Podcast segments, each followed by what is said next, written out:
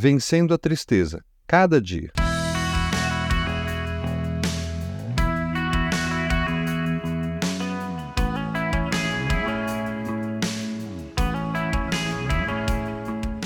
Certa vez, quando voltava para casa depois do trabalho, achando que o dia tinha sido muito ruim e isto estava me deixando triste, ouvi no rádio uma pessoa perguntando: O seu dia foi ruim ou aconteceu alguma coisa que você ficou remoendo o dia inteiro?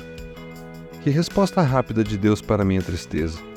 Realmente, parece que muitas vezes acontecem coisas que acabam com o nosso dia, ou melhor, que deixamos acabar com o nosso dia. Será que na maioria das vezes, se colocarmos na balança as coisas ruins que acontecem de um lado e as coisas boas do outro, não veremos que as coisas boas vão pesar muito mais? Vejam o que Jesus disse em Mateus 6,34: Não vos inquieteis, pois, pelo dia de amanhã, porque o dia de amanhã cuidará de si mesmo, basta cada dia o seu mal. É claro que neste versículo Jesus está falando sobre a inquietude do nosso coração quanto ao dia de amanhã. Mas esse versículo fala também sobre o sofrimento desnecessário o quanto deixamos que as circunstâncias nos afete e acabe com a nossa alegria. Não só as coisas do futuro, mas do passado e do presente. Nós sofremos muitas vezes por causa das dores e tristezas do passado. Outras vezes, choramos as feridas do presente. Mas sem precisar, sofremos também por conta das inquietações que cultivamos em relação ao amanhã o que Jesus está querendo ensinar aqui é: viva cada dia durante a duração dele.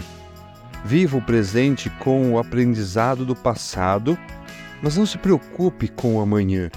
Aprenda com o que passou, mas não sofra em demasia. Antes de Mateus 6,34, Jesus falou sobre a ansiedade em relação às necessidades básicas da vida, como comida, vestimenta e abrigo. Ele então nos lembra de que Deus cuida das aves dos céus e dos lírios do campo. Então, quanto mais de nós, seus filhos. A mensagem principal deste versículo é de que devemos viver o presente, enfrentando cada dia à medida que ele vem, e não pelo que veio, nem muito menos pelo que virá. Por falar em futuro, Certa vez ouvi que se preocupar com o futuro só nos dá duas opções: ou nos preocupamos duas vezes ou à toa. Escolha então entregar o amanhã ao Senhor. Na prática, isso acontece quando nos ocupamos no presente com coisas boas, mesmo que em meio às ruins, que são inevitáveis. Paulo disse isso aos Filipenses: Não estejais inquietos por coisa alguma, antes as vossas petições sejam em tudo conhecidas diante de Deus, pela oração e súplica, com ações de graça. Filipenses 4:6.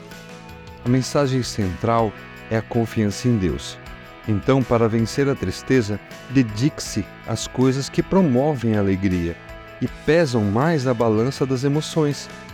A oração que te aproxima de Deus e também a gratidão ações de graça, como disse o apóstolo. Um coração grato não abre espaço para a tristeza, porque empurra para fora dele as coisas ruins que acontecem, deixando na balança só as coisas boas. Lembre-se que, embora o passado seja imutável e o futuro seja incerto, o nosso Deus é constante.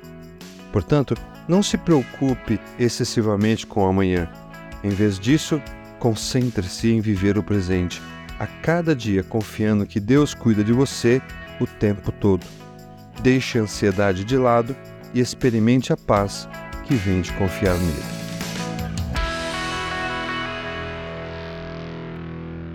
Você ouviu o podcast da Igreja Evangélica Livre em Valinhos.